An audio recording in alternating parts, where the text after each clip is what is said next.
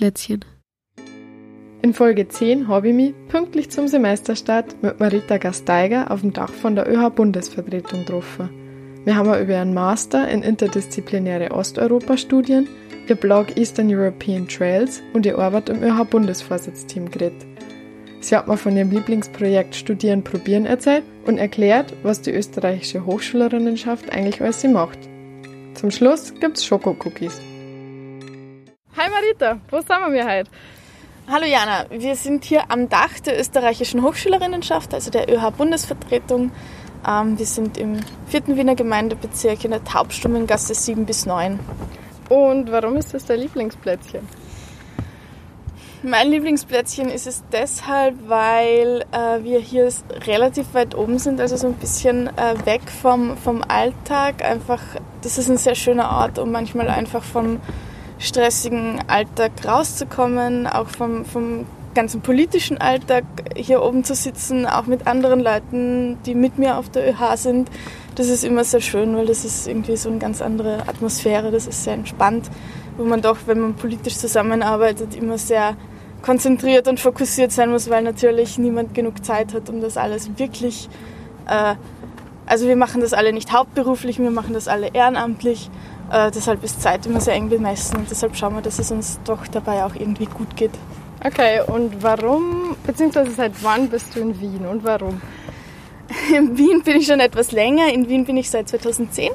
Ich komme aus Südtirol und bin nach Wien gekommen, um zu studieren. Mhm. Und was studierst du?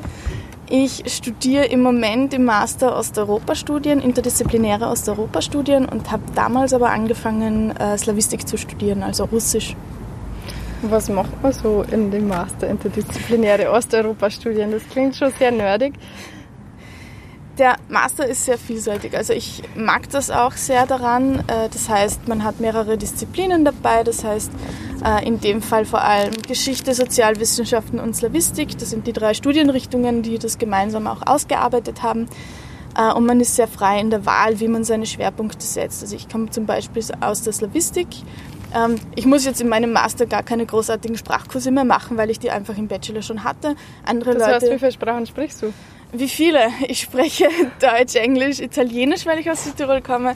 Ich spreche Russisch. Ähm, grundsätzlich gelernt habe ich auch äh, irgendwann mal Bulgarisch und Rumänisch an mhm. der Uni. Äh, und ich war ein Semester im Ausland in Litauen und habe dort auch Litauisch gelernt. Das heißt nicht, dass ich all diese Sprachen perfekt spreche. Ich habe sie alle irgendwann mal gelernt. Ähm, Russisch, Italienisch kann ich noch, also Englisch natürlich auch, kann ich eigentlich relativ gut. Mhm. Alles andere, so, da müsste ich mich wieder reinarbeiten. Und äh, weiß nicht, hast du schon ein Masterthema oder mit was beschäftigst du dich so wissenschaftlich? Ähm, sehr vielem. Ich habe äh, meinem Master den Schwerpunkt auf Sozialwissenschaften gelegt, konkret auf die Politikwissenschaft. Mhm. Ähm, was ich im Moment zum Beispiel mache, ist, ich wurde äh, zu einer Konferenz nach Helsinki eingeladen, um über Abtreibungspolitik in Polen und Rumänien zu sprechen. Mhm. Das ist eines. Ähm, Masterarbeit würde ich sehr gerne über Erinnerungspolitik schreiben in Litauen. Das mhm. ist ein Thema, das mich in meinem Auslandssemester sehr stark begleitet hat. Also einfach weil ich das auch irgendwie so den österreichischen Bezug dazu habe. Also ich sehe halt einfach, wie die Situation in Österreich ist. Das ist auch etwas, das ich in die ÖH sehr stark einbringe oder versuche einzubringen, ähm, weil es was sehr Wichtiges für mich ist. Wie, wie gehen wir mit der Vergangenheit um? Was ist unsere Verantwortung, die wir daraus ziehen können? Mhm. In Litauen ist das nochmal eine ganz andere Situation. Du magst das kurz umreißen? Ich weiß zum Beispiel gar nichts über Litauen. Ähm, Litauen hat im Nationalsozialismus eine der sehr vielleicht eine der höchsten Raten an Kollaboration erlebt. Mhm. Litauen, also Vilnius, war das Jerusalem des Nordens, ein, eine Stadt mit, dem, mit, mit einer unglaublich hohen Anzahl an Juden und Jüdinnen, die nach dem Holocaust einfach verschwunden waren. Also mhm. die, es gab keine jüdische Bevölkerung mehr in, in Vilnius. Mhm. Äh, ich glaube, die hatten einen Anteil an 40 bis 50 Prozent ja. sogar. Ähm, das gab es nachher einfach nicht mehr. Und es gab auch ein sehr wenig Bedürfnis, das irgendwie aus, aufzuarbeiten. Es hat auch mit dem Antisemitismus in der Sowjetunion zu tun gehabt. Mhm. Ähm, später im Rahmen der Transformation, also man hat sich dann entschieden, okay, ähm, also 89 Wende, Transformation, hat sich das alles so ein bisschen gedreht. Plötzlich waren die antisowjetischen Partisanen, also die nennen sie auch bis heute noch so, antisowjetische Partisanen und Partisaninnen, die waren plötzlich im Fokus. Das waren plötzlich so die großen Heldinnen. Mhm. Ähm, dass die sehr oft einen nationalsozialistischen Hintergrund hatten, dass die sehr wohl kollaboriert haben früher, das bleibt völlig außen vor. Mhm. Und für mich der Höhepunkt war so circa, also wo ich, wo ich einfach auch das gesehen habe, dass es doch eine gewisse Ähnlichkeit damit hat, wie man in Österreich mit der Vergangenheit umgeht, nämlich dieses Verschweigen, dieses unter den Teppich kehren. Das war dann, wie ähm, ich dort war und durch äh, zufällig am Nationaltheater vorbeigegangen bin und sie spielen allen Ernstes Thomas Bernhard Heldenplatz auf Litauisch. ich habe es leider nicht in die Vorstellung geschafft, weil ich krank geworden bin. Mhm. Aber das war dann doch so ein Moment, wo ich mir gedacht habe, okay, that's it. Also mhm. das ist dann schon ein sehr, sehr starker Moment für mich gewesen, weil ich auch gesagt habe, damit will ich mich weiterhin beschäftigen. Mhm. Und du hast gesagt, du warst im Ausland und im Zuge dessen hast du deinen Blog angefangen. Wie heißt das? Was machst du so? Also mein Blog heißt Eastern European Trails. Ähm, er ist entstanden in Litauen, wo ich einfach ziemlich überflutet worden bin von sehr vielen Eindrücken. Mhm. Ähm, ich glaube, das kennen sehr viele, die irgendwann mal auf Erasmus waren. Äh, dass ich gar nicht so wirklich damit umzugehen wusste. So ein gleichzeitiges Litauen ein Land oder grundsätzlich das Baltikum, so das hat man nicht am Schirm. Mhm. Ich gehe auf Erasmus, wohin Litauen und alle machen große Augen. Also das mhm. ist nicht so der klassische, die klassische Destination für mhm. Erasmus-Studis. Ähm, Hast du auf Litauisch studiert oder auf Englisch? Nein, es gibt dort äh, englische Lehrveranstaltungen. Äh, ich habe aber natürlich einen Litauischkurs besucht, der sehr intensiv war, dreimal in der Woche, zwei Stunden. Ui. Also ich habe es am Ende auch wirklich geschafft, mir Sachen auf Litauisch zu bestellen, so Basic-Unterhaltungen mhm. zu führen. Also das, das war schon sehr spannend. Also, aber natürlich ist es mit Sprachen immer so, die verlernt man sehr schnell wieder. Mhm. Also wenn die Übung fehlt, mhm. dann ist das relativ schnell wieder weg. Mhm. Ja, du hast aber jetzt nur weiter gestimmt in deinem Blog. Also ich habe gesehen, der letzte Artikel ist von, was mehr, August oder so und es geht um, um Rumänien. Ja, ganz raus komme ich nicht. also ich, ich mag auch diese Auseinandersetzung mit Osteuropa nach wie vor. Also das ist etwas, das, das begleitet mich schon lange und also wie ich angefangen habe zu studieren, war das ein Fokus, also ich studiere Russisch und dann war der Fokus irgendwie, okay, Russland, klar, oder? Und irgendwann, also gerade durch das Auslandssemester bin ich dann drauf gekommen, okay, es gibt da irgendwie noch was dazwischen.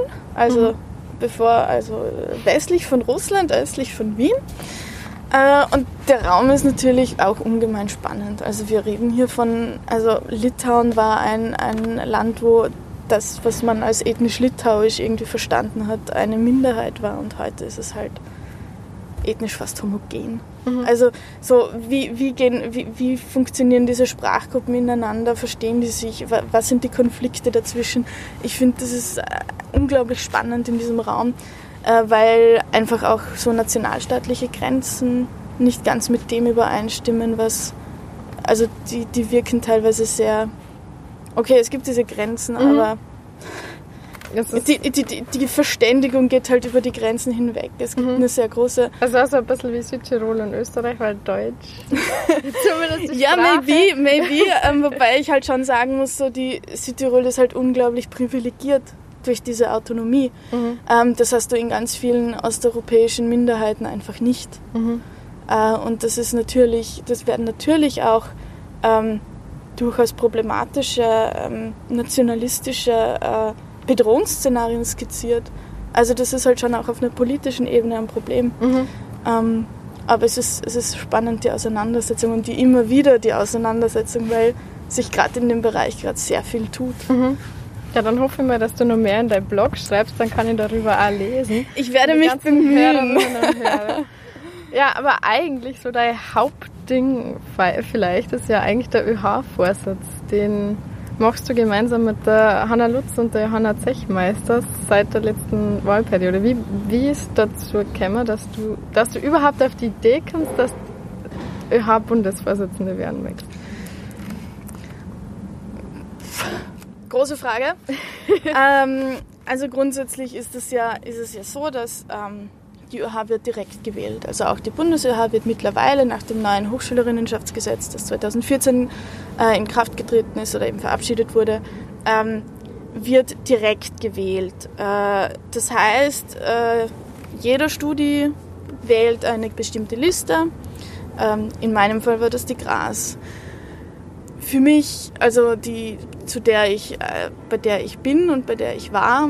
Und ähm, es ist immer ein bisschen unterschiedlich, wie man letztendlich, äh, wie Fraktionen diese Prozesse auch gestalten. Bei mir war es letztendlich die Ambition, dass ich gesehen habe, ich war schon Studienvertreterin auf der Slavistik. Mhm. Ähm, habe dann gemerkt, okay, ich, ich kann hier schon irgendwie tolle Arbeit machen. So, ich kann Festeln machen, ich kann mich in curriculare Arbeitsgruppen reinsetzen, ich kann Umstände für Studierende irgendwie besser gestalten. Mhm. Ähm, aber die waren Probleme. Also das ist halt alles Symptombekämpfung auf, einem gewissen, auf mhm. einer gewissen Ebene. Oder vieles davon. Die mhm. Probleme liegen auf einer anderen Ebene. So bin ich dann auf die ÖH-Uni Wien gekommen, also die Hochschulvertretung der Universität Wien. Mhm und war dort auch äh, einige Zeit lang im Referat für Öffentlichkeitsarbeit.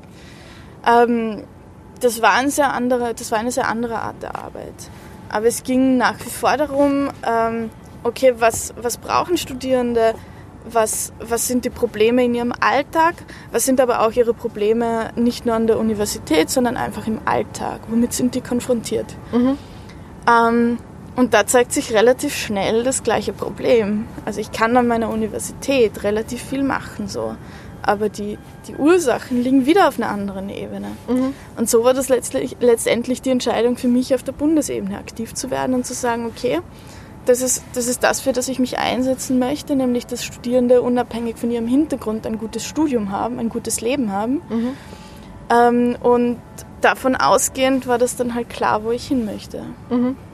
Ähm, ihr habt ja als Slogan Politik, die wirkt und Service, das hilft. Ich habe, bevor wir jetzt da aufgenommen haben, nur mit einigen von meiner Studienkolleginnen geredet. Also ich studiere Sprachwissenschaft und Publizistik. Und die meisten haben gesagt, ja so, hm, was macht die ÖH eigentlich? Für was ist die gut? Vielleicht kannst du denen mal kurz erklären, warum die ÖH eigentlich was Cooles ist die Arbeit der ÖH ist sehr vielschichtig und ich sage immer, wenn jemand durch das gesamte Studium kommt, ohne jemals die ÖH zu brauchen oder zu konsultieren oder irgendwas von ihr zu wollen, das ist das eigentlich was Positives, weil diese Person hat offensichtlich keine Probleme in ihrem Studium. Mhm. So, nur ist es halt bei der Mehrheit der Leute nicht so. Mhm. Also wir sagen, wir, wir haben, wir bieten sehr viel Beratung an, also das ist das Service, das hilft. So, da geht es um ganz viele verschiedene Sachen. Da geht es von Barrierefreiheit an der Hochschule, beziehungsweise auch dann bundesweit. Da geht es um ähm, arbeitsrechtliche Fragen, da geht es um Vereinbarkeit von Studieren und Arbeiten, da geht es um Studienbeihilfen, da geht es mhm. wirklich auch um Geld, das Studierenden entgehen würde. Also wir streiten ja auch ganz viele Rechtsfälle immer wieder durch, mhm. Damit Studierende einfach zu ihrem Recht kommen und ihr Geld bekommen. Wir betreuen Studierende, die in ähm, äh, aufenthaltsrechtlichen äh, Verfahren stecken. Also auch das ist immer wieder ein ganz großes Problem, dass die Behörden einfach nicht sonderlich antirassistisch gesinnt sind, sondern dass wir halt mhm. halt nach wie vor das Problem haben, dass Studierende aus Nicht-EU-Staaten äh, einfach unglaublich viele Nachteile haben und dass ihnen Steine in den Weg gelegt haben, von denen, also mhm. das kann man sich manchmal gar nicht vorstellen. Mhm. Und mein Eindruck ist schon, seit ich hier sitze und seit ich immer wieder auch jeden Tag hier sitze, habe ich einen ganz anderen Einblick in den Alltag von Studierenden und kann auch, also das ist eine Politik, die wirkt. Mhm. Äh, und kann natürlich das auch, was ich hier im Alltag, im Beratungsalltag sehe. Wie, wie schaut der Alltag aus als ÖH-Vorsitzende? also bei mir ist jetzt nochmal was äh, anderes dazugekommen. Dadurch, dass es hier ehrenamtlich ist, habe ich nebenbei zu arbeiten begonnen, weil das einfach sein musste, weil es sich sonst nicht ausgeht. Mhm. Also das ist auch bei ganz vielen auf der ÖH immer wieder ein Problem. Mhm. Wir sind ehrenamtlich, wir bekommen zwar eine kleine Aufwandsentschädigung, mhm. aber das reicht halt einfach nicht zum Leben. Mhm. So, bei mir teilt sich das jetzt quasi. Also heute war es so, ich komme in der Früh hierher. Mhm. Wir haben dann verschiedene Showfixes. Einen haben wir in der Früh, also Montag in der Früh um neun ist immer Öffentlichkeitsarbeit, Presse und äh, das Progress, also das Magazin der mhm. österreichischen Hochschülerinnen. Gibt übrigens auch ein Interview in meinem Podcast mit Joel Adami, ah, dem ehemaligen, ehemaligen Chefredakteur. ähm, also ja, Teil der Chefredaktion damals quasi. Ja, also diese, diese Personen sind dann quasi auf diesem Showfix. Es gibt dann natürlich auch regelmäßige Showfixes, das ist auch am Montag mit dem Wirtschaftsreferat und natürlich auch wir als Vorsitzteam haben unseren mhm. Showfix. Ähm, nachher ist es dann entweder so, dass wir, also wir bekommen natürlich sehr viele Anfragen per E-Mail und auf anderen Kanälen. Und das, das beantwortet ihr alle selbst, ihr Vorsitzenden? also wir haben natürlich ganz viele Referate, die, also wenn ich eine Frage habe, wo es um meine äh, eine arbeitsrechtliche Frage ist, so, dann schreibe ich natürlich ein Sozialreferat. Mhm. Wenn das jetzt bei mir landen würde als Vorsitzteam, mhm. dann leite ich das an das Sozialreferat mhm. weiter, ist eh klar. So, aber nichtsdestotrotz kriegen wir als Vorsitzteam natürlich auch sehr viele Anfragen. So, da geht es um äh, Sachen, wie die ÖH irgendwie an sich arbeitet, äh, weil wir sind ja doch 70 Ehrenamtliche, so circa 70 Ehrenamtliche mhm. auf der Bundesvertretung. Ähm, das heißt, es geht um Fragen von Hochschulvertretungen, die immer wieder, ähm, also da geht es ganz viel um, okay, darf ich ähm, das Geld so ausgeben? Geht das überhaupt? Können Sie mir da helfen? Mhm. Ähm, dann, also da ist dann manchmal auch noch, leiten wir das weiter ans Wirtschaftsreferat, aber auch so gemeinsame Absprachen. Okay, wir haben jetzt rausgefunden, bei uns an der Hochschule ändert sich jetzt das und jenes. Ähm, BV, nur damit ihr, also Bundesvertretung, nur damit ihr Bescheid wisst, das mhm. wird sich so ändern. Ähm, was, was sollen wir tun, was können wir tun? Also ganz viel auch um so koordinatorische Sachen. Mhm. Ähm, wir bekommen sehr oft auch Einladungen vom Ministerium zu Arbeitsgruppen. Also wir haben auch sehr viel Gremienarbeit. Ähm, ähm, was war zum Beispiel die letzte Arbeitsgruppe, in der du so tätig warst? Ähm, eine Arbeitsgruppe, also ich, ich sage das, weil das einem, eines meiner Lieblingsgremien ist, das ist die Bologna Follow-up Group. Mhm. Das ist ähm, quasi, wir haben, wir, also Österreich ist Teil des Bologna-Prozesses. Ähm, wir haben auf internationaler Ebene eine Bologna Follow-up Group und dann auf, in allen, drin? auf der internationalen mhm. Ebene entsenden alle Länder ihre Leute hin. Okay. Und auf der nationalen Ebene hat Österreich nochmal eine Bologna Follow-up Group, also haben alle, nur sind die unterschiedlich mhm. besetzt, je nach Land. Bei uns ist es so, dass wir eine sehr starke Studierendenstimme dort drinnen haben. Wir sind drei Personen dort, also ich vom Vorsitzteam mhm. äh, und dann noch zwei Personen vom bildungspolitischen Referat. Ähm, für mich ist es deshalb die spannendste oder, oder eine meiner Lieblingsgremien, weil ich dort das Gefühl habe, dass unsere Stimme sehr ernst genommen wird. Mhm. Äh, weil ich das Gefühl habe, dass auch wenn wir über Sachen reden wie die soziale Dimension, Durchlässigkeit im Hochschulbereich, dass das sehr ernst genommen wird und dass das ein Thema ist, das die Menschen, die dort sitzen, auch interessiert. Mhm. Das ist nicht immer so.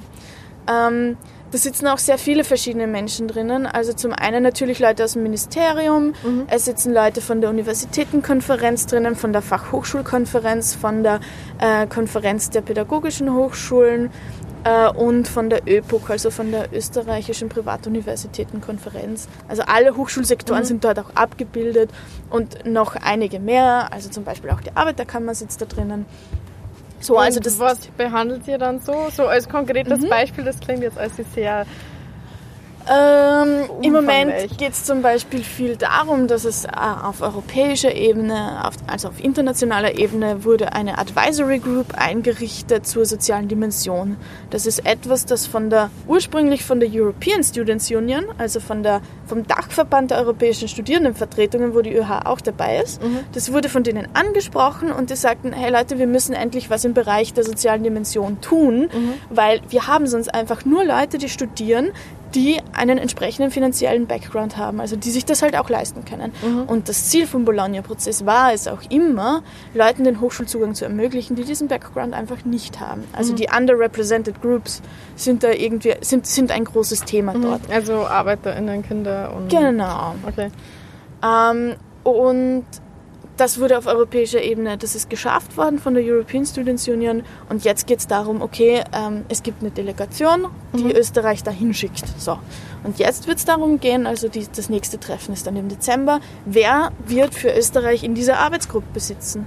Da werden Maßnahmen erarbeitet, da werden ähm, Statistiken genau angeschaut, wo liegen die Probleme, was können wir dagegen tun, da wird es ähm, auch Grundsätze geben, ähm, also Zielsetzungen werden dort beschlossen mhm. äh, und vieles mehr. Was ist in der Hinsicht äh, deiner Meinung nach gerade das größte Problem in Österreich an, an Unipolitik?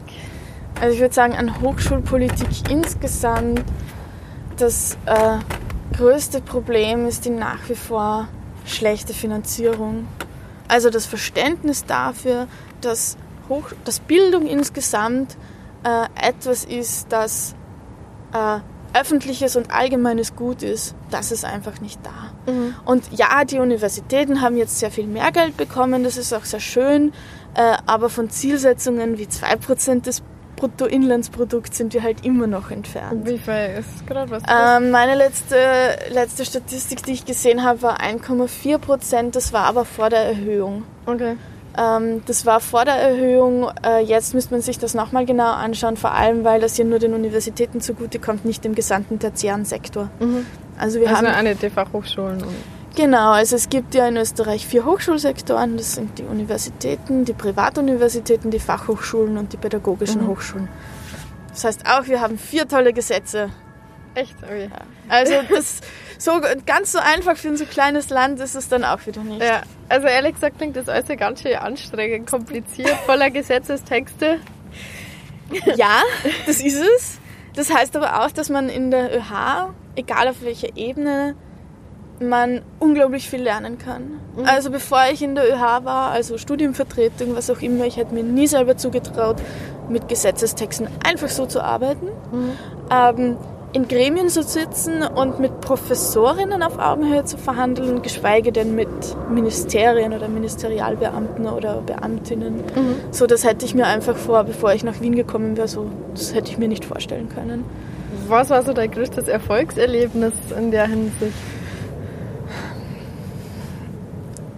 Ein sehr großes Erfolgserlebnis und das klingt jetzt im ersten Moment ein bisschen banal, äh, ist es aber nicht, war, wie wir vor einem Jahr gesagt haben, unsere Studien- und Maturantinnenberatung, die hat ein sehr tolles Projekt, das heißt Studieren, Probieren. Mhm. Ich weiß nicht, ob du das kennst, da geht es darum, dass Leute, die im Studium sind, ähm, Schülerinnen und Schüler an ihre Hochschule mitnehmen, in eine Lehrveranstaltung mitnehmen mhm. und ihnen dort quasi so einen realistischen Studieneinblick bieten können. Mhm. Äh, man setzt sich dann normalerweise nachher auch nochmal zusammen und beantwortet Fragen und mhm.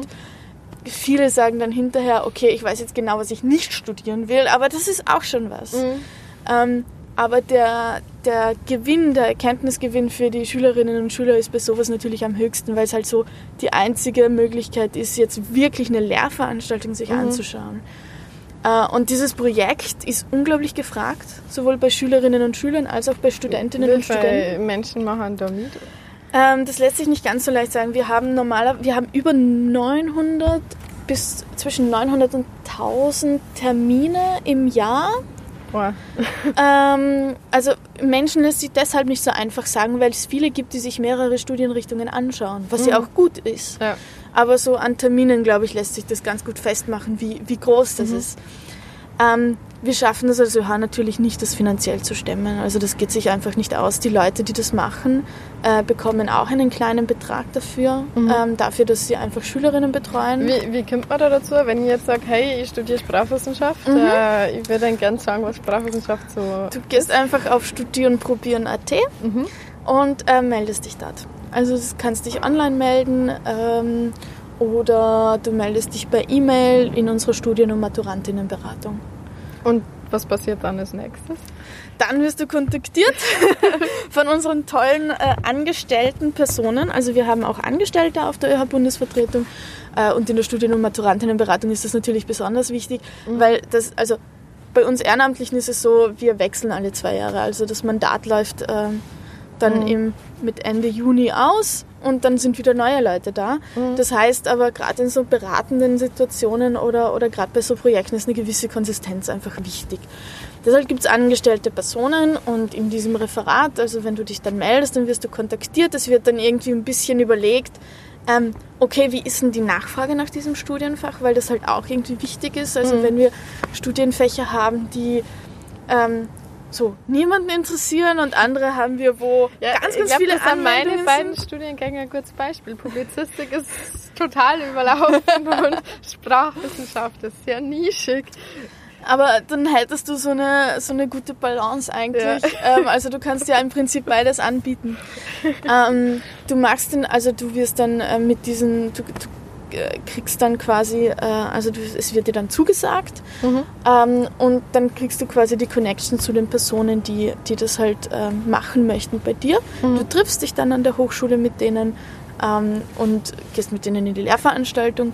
Ähm, an einer Uni, in einer Vorlesung ist das noch relativ einfach, aber du musst dir vorstellen, dass das an Fachhochschulen passiert, Ah, ja. wo die Räume viel kleiner sind, an Privatuniversitäten, wo die Gruppen auch sehr klein sind. Mhm. Also das ist je nach Hochschultyp ein bisschen anders und ein bisschen unterschiedlich. Ähm, wir haben mittlerweile auch sehr, sehr gutes Feedback von den Hochschulen bekommen für dieses Projekt. Mhm. Ähm, und wir kriegen gutes Feedback sowohl von den Leuten, die die Termine betreuen, als auch von denen, die da hingehen. Also das ist wirklich ein Erfolgsprojekt. Mhm. So. Und die Situation, die wir jetzt letztes Jahr hatten, ist die, dass wir Leute hatten, die das anbieten wollen. Wir hatten Leute, die das machen wollen, aber wir hatten kein Geld mehr, um das diesen Leuten zu ermöglichen. So, Mhm. also einfach, weil das ein Projekt ist, das in Kooperation mit dem Ministerium entwickelt wurde und deshalb das Ministerium finanziell dafür aufkommt. Mhm. So. Wir haben uns dann hingesetzt, gemeinsam mit der damaligen Sektionschefin, ähm, und haben einfach den Vertrag, den wir in diesem Punkt haben, neu verhandelt. Mhm. Und was wir jetzt haben, ist einfach 5000 Euro mehr Mhm. für Studierenden- und Maturantinnenberatung. Also für dieses Projekt Studieren probieren. Mhm. Und das ist schon ein, ein Erfolg. Also ich glaube, dass wenn ich damals die Möglichkeit gehabt hätte, also ich kannte dieses Projekt damals nicht und das gab es auch Seit noch nicht in der Form. Können wir nachschlagen? Schreibe in die Shownotes. Äh, soweit ich weiß, war es 2014. Okay. Aber ich wette nicht darauf. Also ich habe es nicht gekannt. Ich habe Ja. 2015 das Studieren angefangen. Nein, es gab natürlich, also am Anfang war das alles etwas äh, kleiner und, und langsamer, aber es hat sich sehr bald gezeigt, dass es einfach ein Konzept ist, das gut ankommt und das Studierenden und an, also vor allem angehenden Studierenden einfach hilft. Also und wenn ich nachher weiß, okay, ähm, Publizistik ist nicht meins, Mhm. so dann ist mir ja auch schon geholfen. Das stimmt. Ja, wofür die ÖH eigentlich nur am weitesten bekannt ist, ist, glaube ich, der, der wirklich gute Einsatz gegen Studiengebühren und Zugangsbeschränkungen. Ähm, das, wie, wie kämpft ihr das durch? Wie schaut es da gerade aus? Also Zugangsbeschränkungen, ja, die Uni Wien. Also das haben wir ja letzte Woche gehört, was da Ja. passiert ist. Also passiert ist, ähm, ja, Zugangsbeschränkungen auf der Universität Wien wurden eingeführt in vielen verschiedenen Fächern. Also es ist mittlerweile wirklich ein Problem geworden, ähm, dass Leute nicht mehr das studieren können, was sie gerne möchten. So, und das weiß man ja, also die Begeisterung für ein Fach. Wenn ich dann nicht genau dieses Fach studieren kann, das ist äh, schon ein Motivationsproblem.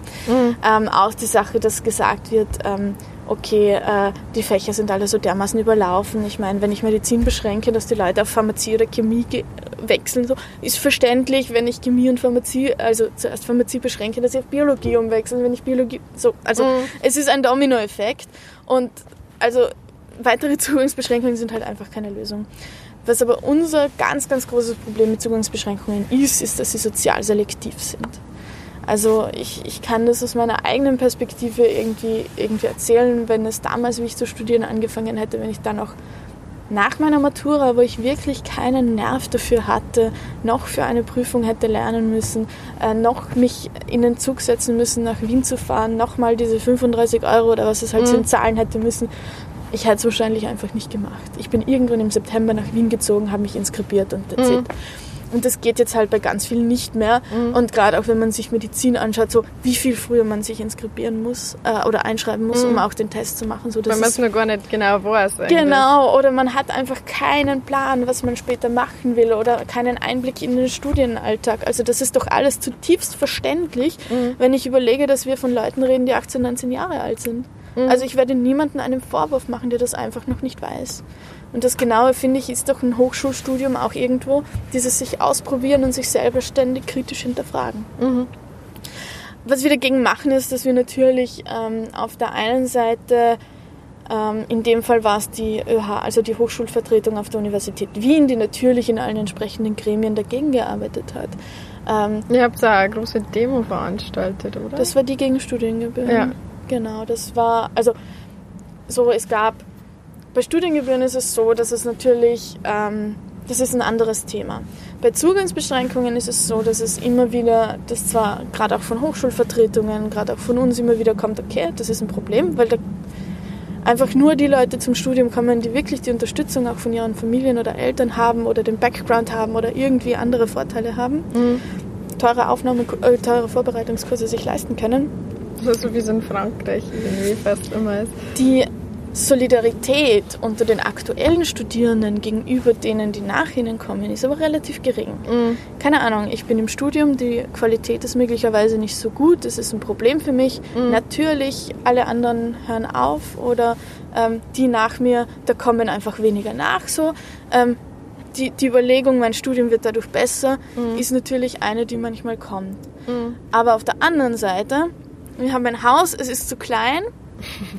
Ich komme noch nicht auf die Idee, das Haus einzureißen. Ich baue es doch auf, ich vergrößere es doch. Mhm. Also das ist halt eine Überlegung, die, wo ich sage, die, die Solidarität von Studierenden mit, mit angehenden Studierenden, also da könnte man, glaube ich, noch ein bisschen dran arbeiten.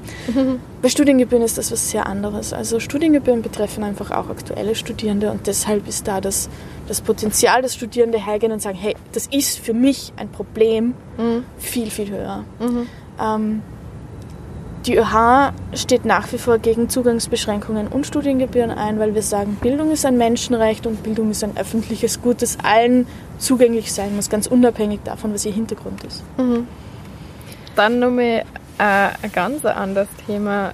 Du bist eine von drei Mädels an der Spitze und eigentlich ist man das aus der Politik ja nicht so gewöhnt. Frauen haben eher selten hohe politische Positionen. Hast du manchmal Probleme, die durch, also die durchzuschlagen? Wird dir das manchmal zum Nachteil in Anführungszeichen, beziehungsweise versuchen, verursachen andere Menschen einen Nachteil einfach nur auf Basis von deinem Geschlecht?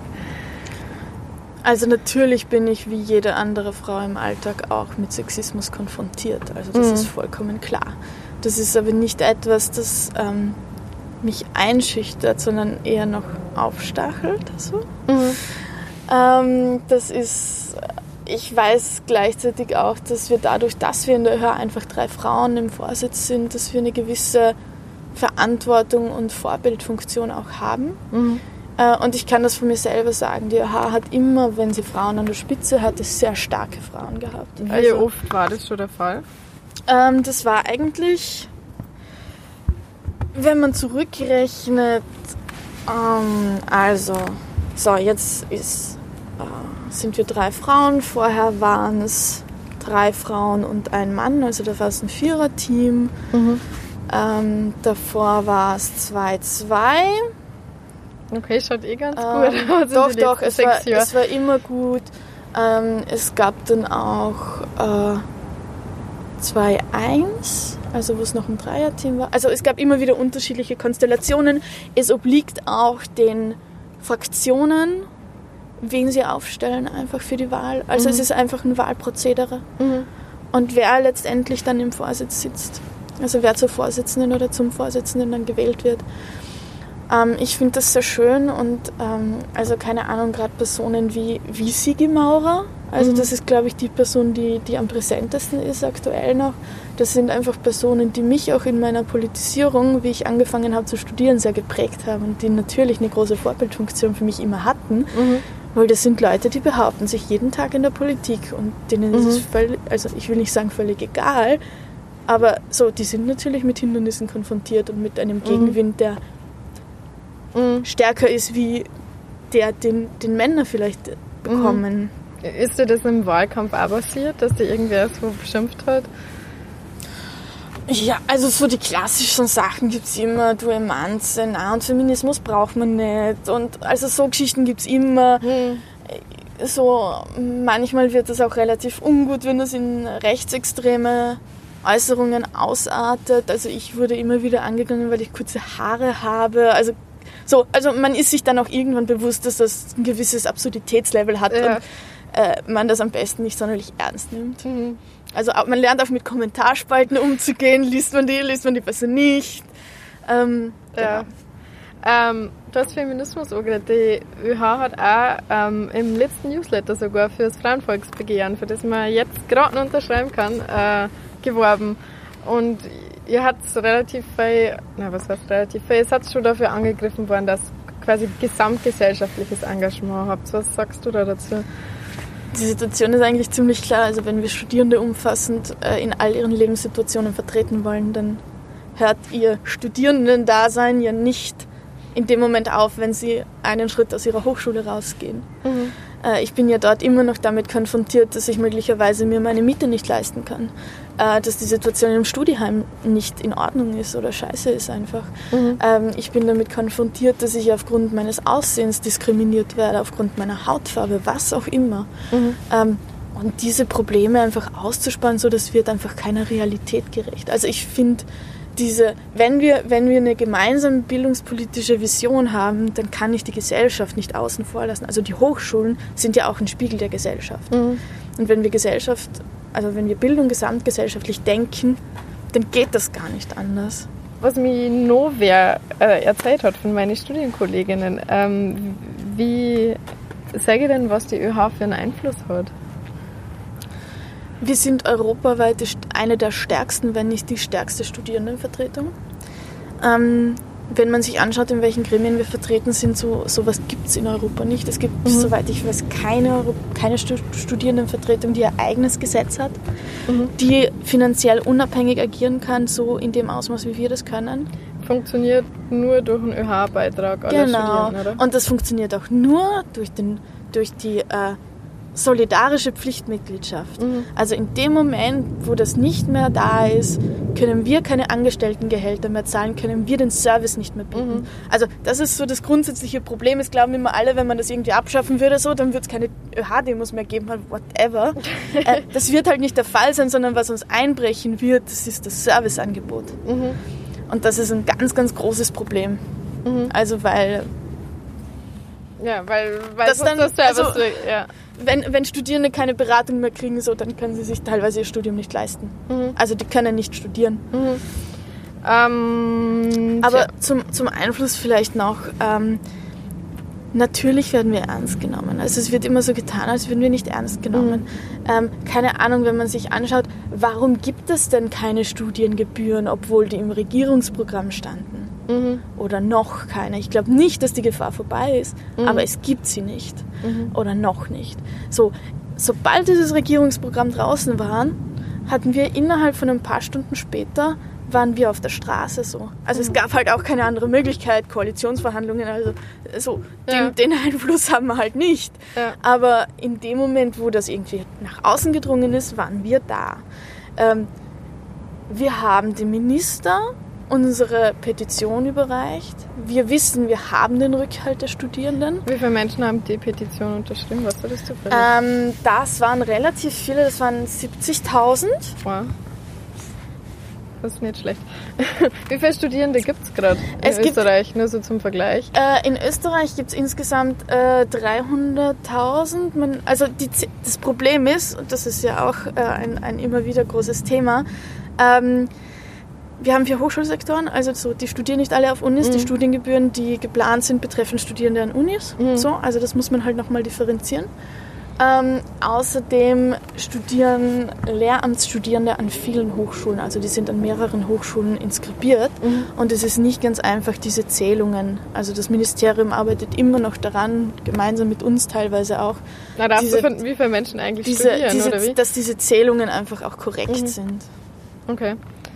Ähm, das war's eigentlich von meinen ganzen Fragen. Hast du nur irgendwas, was du unbedingt erzählen willst? Ja, wir haben im Mai wieder ÖH-Wahlen.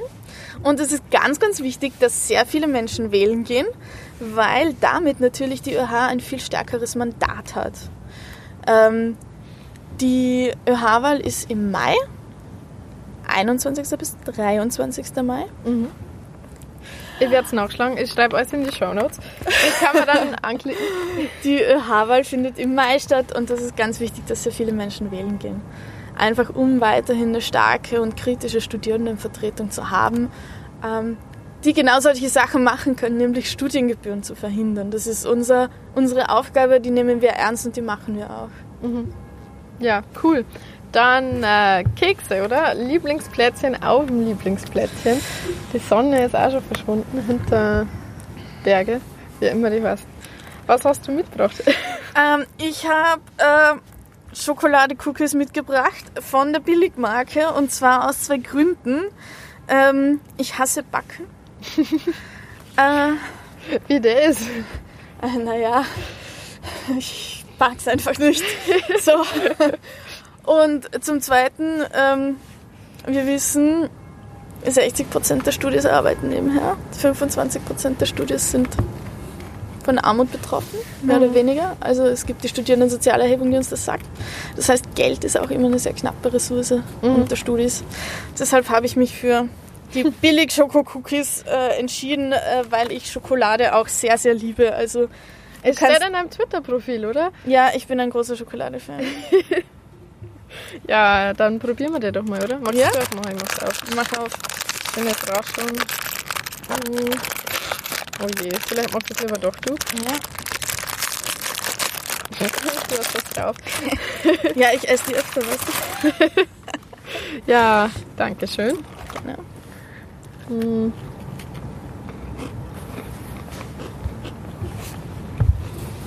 Hm.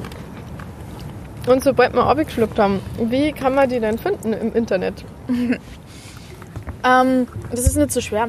Ähm, Facebook, Twitter, Inter Instagram. Ähm, es gibt außerdem äh, die Accounts von der BundesÖH, mhm. also Österreichische Hochschülerinnenschaft, Bundesvertretung. Auf Insta ist es BundesÖH und auf Twitter auch. Mhm. Genau, ich persönlich bin auf, ähm, auf Twitter Maritag. Mit Unterstrich? Mit Unterstrich äh, nach dem R oder dem I. Bin mir gerade nicht mehr ganz sicher. Ähm, genau, aber es wird sich finden. Okay, und der Blog? Mein Blog Nicht heißt. zu vergessen, vielleicht ist ein bisschen Motivation. ich würde gerne lesen, was du schreibst. Ja, mein Blog heißt Eastern European Trails. Und Punkt. WordPress.com. Okay, sehr cool. Ja, dann bedanke ich mich und bis zum nächsten Mal, meine lieben Hörerinnen. Ciao, Baba. Lieblingsplätzchen ist ein Podcast-Projekt von Jana Wiese. Die Musik stammt von Ergophismus. Im Internet findet ihr Lieblingsplätzchen unter www.lieblings-plätzchen.com und auf Facebook, Instagram und Twitter als @liebplätzchen. Natürlich immer mit AE statt E geschrieben. Ich darf mich freuen, wenn ihr meinen Podcast abonniert. Zum Beispiel mit dem Subscribe-Button auf der Webseite, bei Apple oder Google Podcasts oder direkt im Podcatcher. Übrigens gibt es auf der Webseite nicht nur alle Episoden inklusive Shownotes und Fotos, sondern auch Blogposts mit Empfehlungen für andere Podcast-Folgen, die mir gefallen haben. Schaut's doch mal vorbei. Danke fürs Zuhören und bis zum nächsten Mal.